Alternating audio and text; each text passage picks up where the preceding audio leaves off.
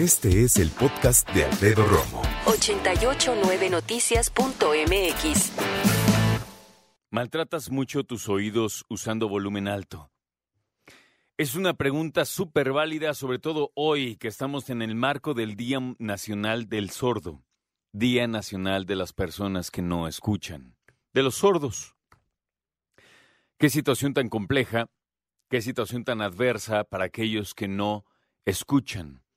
Decir también, de paso, que hay personas que además de no escuchar, no hablan tampoco. Se les conoce como sordomudos. Hay personas que perdieron el oído de otra manera, por una trombosis, por un accidente, por un golpe. Los cinco sentidos que tenemos no solo nos permiten eh, recibir nuestro entorno, percibirlo, mejor dicho, percibir nuestro entorno. También nos permiten socializar. Y aquellas personas que son sordas o sordomudas viven en una dinámica muy distinta. Porque no sé tú, yo, no sé el lenguaje de señas. A lo mejor si conoces a un sordo con ciertas eh, señas precisamente, no de las profesionales, ¿no? No aquellas que forman parte del el lenguaje profesional de señas. Pero puedes a lo mejor darte a entender. Pero abrirte camino en un mundo tan mediático como en el que tenemos hoy día, en México y en el planeta, siendo sordo, pues sí te cambia, ya te digo, la dinámica, la perspectiva de las cosas. Todo lo que podemos disfrutar por nuestros oídos. Tú puedes ver una persona increíblemente hermosa, ver una mujer preciosa. Y una de las cosas que primero te llegan a la mente cuando ves a esa mujer es, ¿cómo sonará su voz?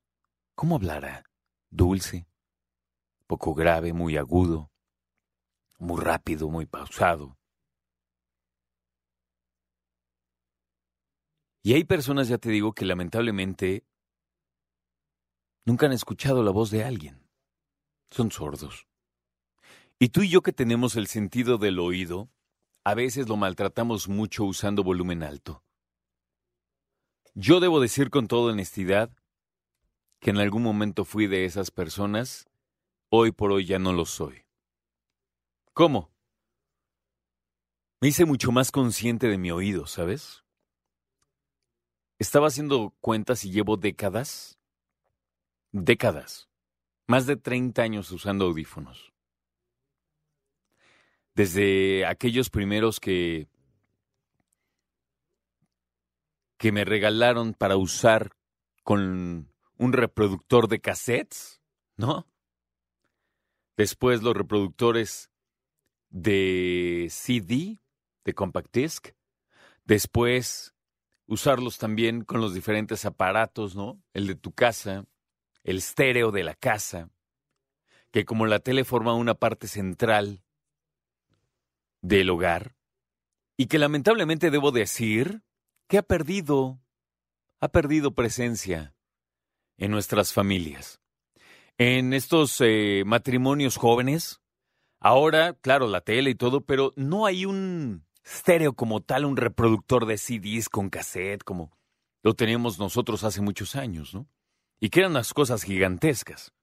El primero que llegó a casa del cual me enamoré era de mi hermana, se lo regalaron cuando ella cumplió 15 años. Yo tenía nueve.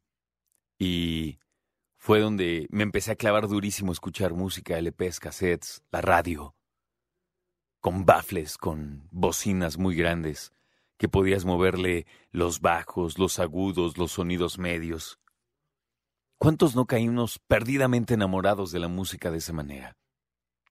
Y ahí también empezó un viaje de abusar de nuestros oídos, ¿no? De que se iban tus papás o de repente estabas tú solo, sola y le subías cañón a la música. Saltaba el disco, de hecho, ¿no? Con los guamazos de los bajos ahí en los bafles. Em, le subías con el cassette, le subías con los eh, con los discos. ¿Y qué me dices cuando empezamos a ir a fiestas? Y ahí empezó otro abuso. Y los conciertos. Yo todavía hoy tengo un oído, creo que es el derecho. es mucho más sensible sobre todo a los eh, sonidos agudos, ¿sabes? Me lo tengo que tapar, o sea, me, me, me, soy muy, muy sensible a los agudos en uno de mis oídos y la verdad es que tenemos que ponernos a pensar en nuestros oídos. Escucha a Alfredo Romo donde quieras, cuando quieras. El podcast de Alfredo Romo en 889noticias.mx.